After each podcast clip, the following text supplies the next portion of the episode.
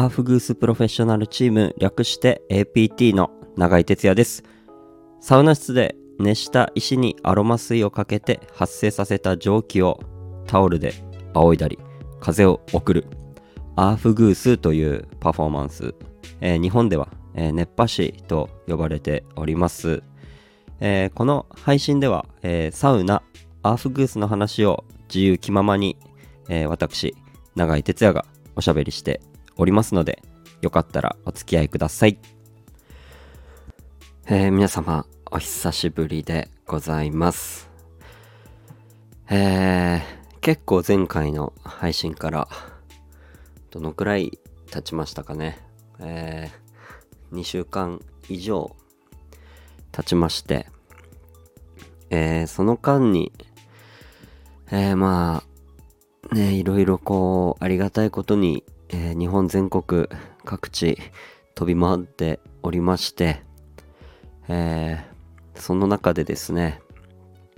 えー、7月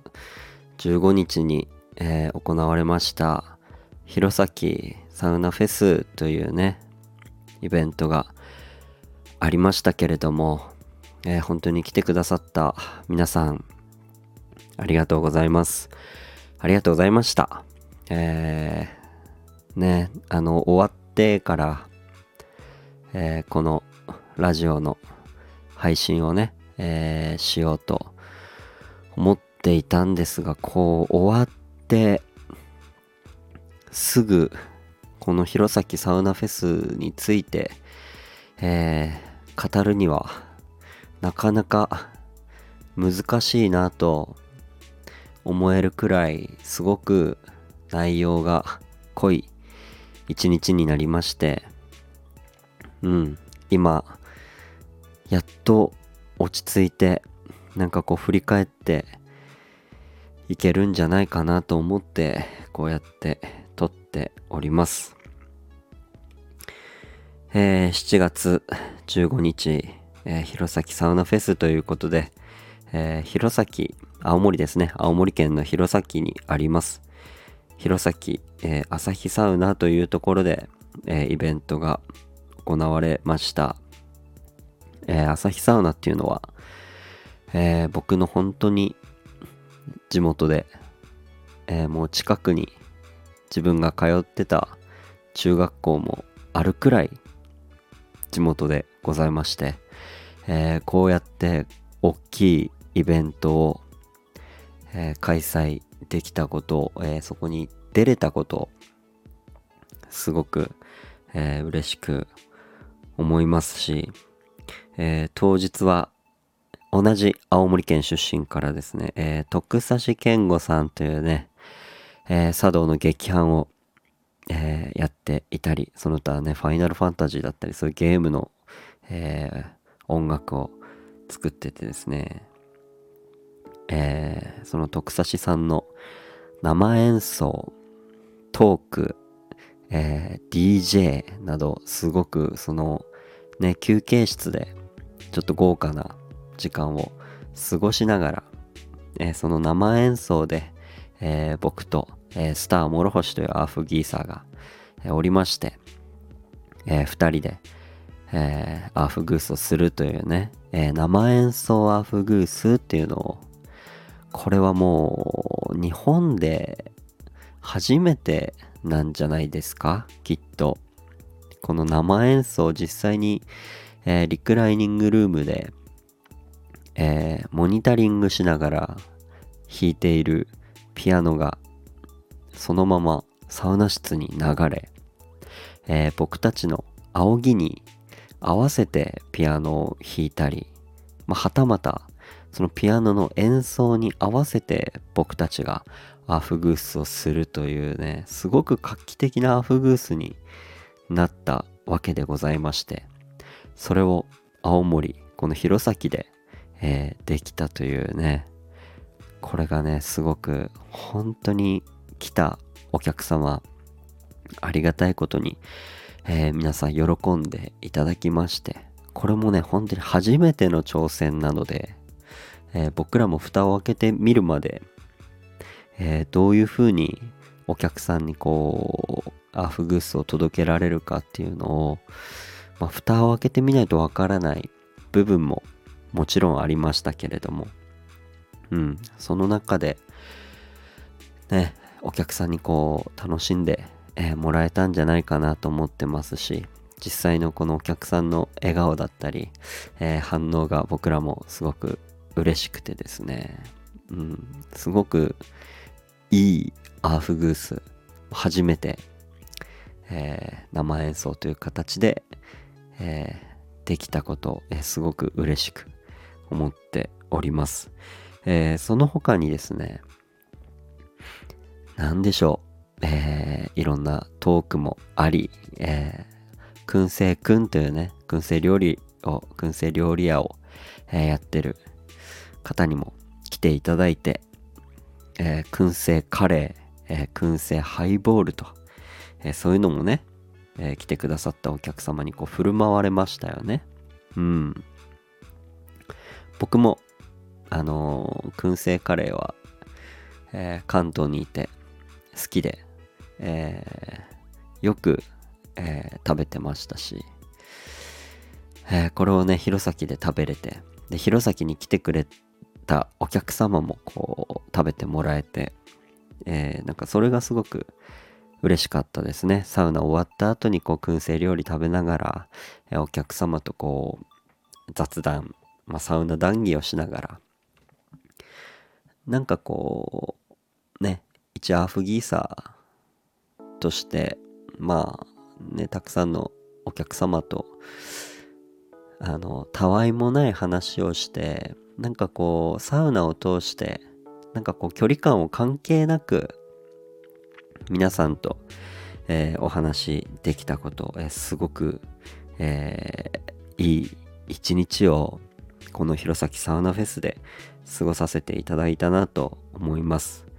えー、本当に青森から来た方、えー、はたまた近隣秋田からであったり宮城からとか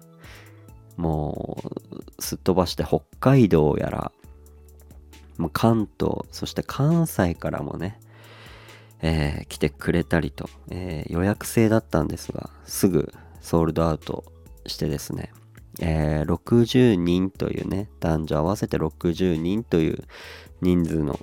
えイベントだったんですがなかなかね、こんなに愛のあるイベントって、うん、そうそうないんじゃないかなと思っております。なんかこうね、サウナブームがこう発展していく中で、まあたくさんイベントが増えてきましたけれども、これくらい、えー、お客様をこう、第一に楽しんでもらえるように、えー、愛あふれるイベントっていうのは、うん、かなり数少ないんじゃないかなと思いますね。あの、ドクサシさんの生演奏だったり、トークを聞きながら、リクライニングで、まあ、寝れたりですね。実際にお客様もこう、あの、爆睡してるお客さんとかも結構いてですね。あの、もう本当に思い思い自由に過ごせるというそういうイベントもなかなかないなと思ってて、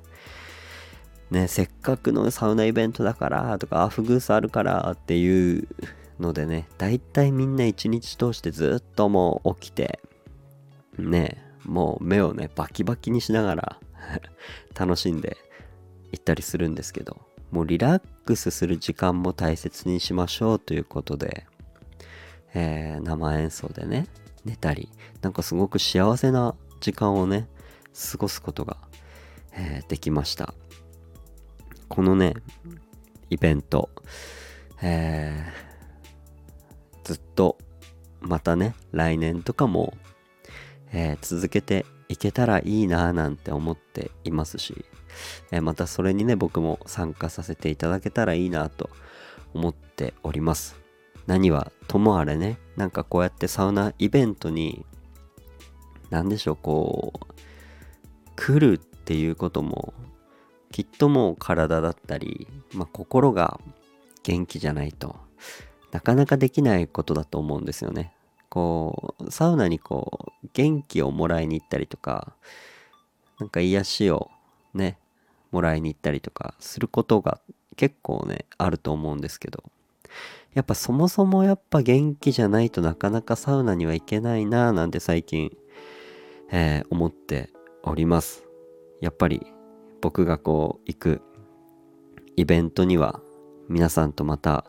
えー、元気な姿でお会いできたらいいなと、えー、思っておりますのでね体調管理しっかりしながらまたどこかのサウナアーフグースのイベントでお会いできたら嬉しく思っております。はい、えー、弘前サウナフェス実はねまだまだいっぱいね中身をすごく掘り下げていくとたくさんいろんなことがありまして、えー、茶道の著者でもあります田中克樹先生のサプライズ登場であったり。えー、気づいたらですね